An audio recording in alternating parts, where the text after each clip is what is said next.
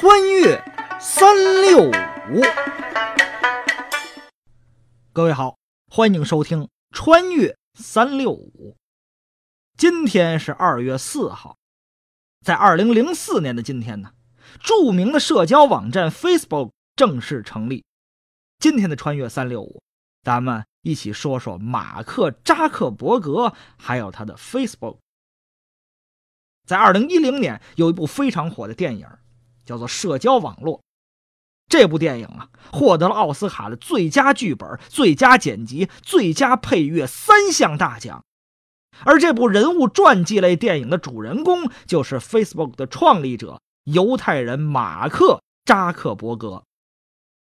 了解扎克伯格人都知道，他是一个思维非常跳跃的人，常常是上一句说一个事儿，下一句就跳到另一个事儿上去了。这感觉就相当于什么呀？前一秒还在问你中午想吃什么，下一秒就跟你说：“我觉得你这次发表的论文论点不充分呢。”您想啊，这种跳跃性极大的对话谁能受得了？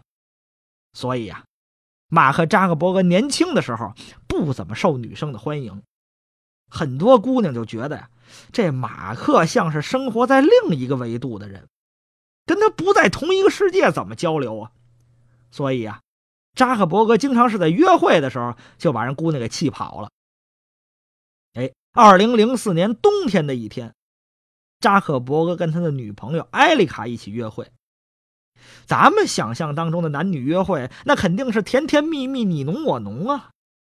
哪知道，这位马克扎克伯格跟他女朋友约会，那简直就是一场激烈的辩论，而且呀，还有一方总是跟不上另一方的速度。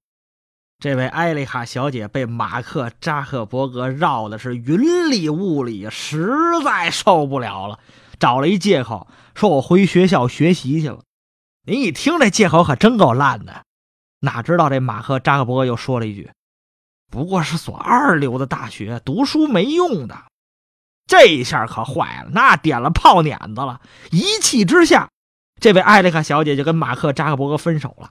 头也没回，甩下他就走了。原本浪漫的约会，只剩下马克一个人在那儿独自黯然神伤。在回学校的路上，扎克伯格失落极了，看着川流不息的街道、熙熙攘攘的人群，还有那电线杆子上成对的麻雀、狐狸成对的天鹅，扎克伯格就觉得：呵，这全成双配对了，这天底下东西都跟我作对。一回到宿舍，开了瓶啤酒，栽倒在沙发里，开始喃喃自语：“这艾丽卡有什么了不起的？又不是什么大美女，怎么那么拽呀？”坐在沙发上，他也是越想越气，自己骂骂咧咧不解气，干脆打开电脑，在自己的博客上慷慨激昂的把这艾丽卡数落了一顿。年轻人就是容易冲动，冷静下来之后，扎克伯格有点后悔自己的行为。觉得刚才自己太情绪化了，为了区区一个女人就失魂落魄成这个样子。但是转念一想，这自个儿也太不顺了，接二连三的让姑娘甩。这个时候，扎克伯格的脑袋里就像有两个小人在打架，一个说：“我必须给他点颜色看看。”另一个则说：“嗨，这点小事有必要放在心上吗？”就在马克呆呆的盯着电脑屏幕，痴痴的做着思想斗争的时候，他的室友醉醺醺的回来了。看到马克的电脑屏幕上浏览的人物照片时，就说了一句：“你说把这些人和动物放在一起点评，人们会选谁呀？”此时，马克扎克伯格的脑袋就像是堆满稻草的壁炉。而室友的这句话就像是星星点点的火苗，扎克伯格的思维一下就被点燃了。他萌生了将两个女孩的照片放在一起，让人们公开来评论美丑的想法。说做就做呀！马克先是入侵了学校的学生信息网，利用网站的漏洞，将女孩们的照片和信息全都窃取了出来，然后自个儿又重新制作了网站。将两个女孩的照片放在一起，添加了评分系统，通过邮件把网址发给了自己的好友。这个时候啊，正逢周末，又是凌晨，大多数的学生都在利用放假时间消遣放松。咱们这位扎克伯格却在操作难懂的电脑编程。可让人没想到的是，马克制作的这个网页一传十，十传百，在寝室里、酒吧里、走廊里、学校里，全都是进行脸评的学生。仅仅三个小时，网站的点击量就突破了三十三万次，这就相当于在北京的早高峰让所有人都去挤一号线。您想啊？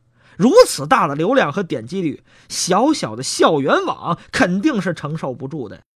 最后的结果，那绝对是网络崩溃呀！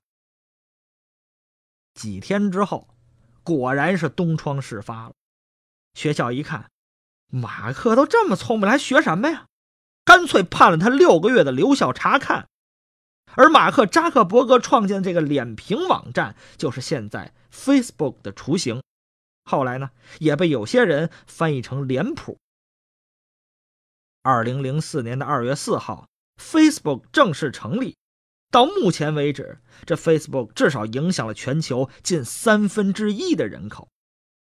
这也从另一个侧面说明啊，每一个成功男人的背后，都会有一个抛弃他的女人。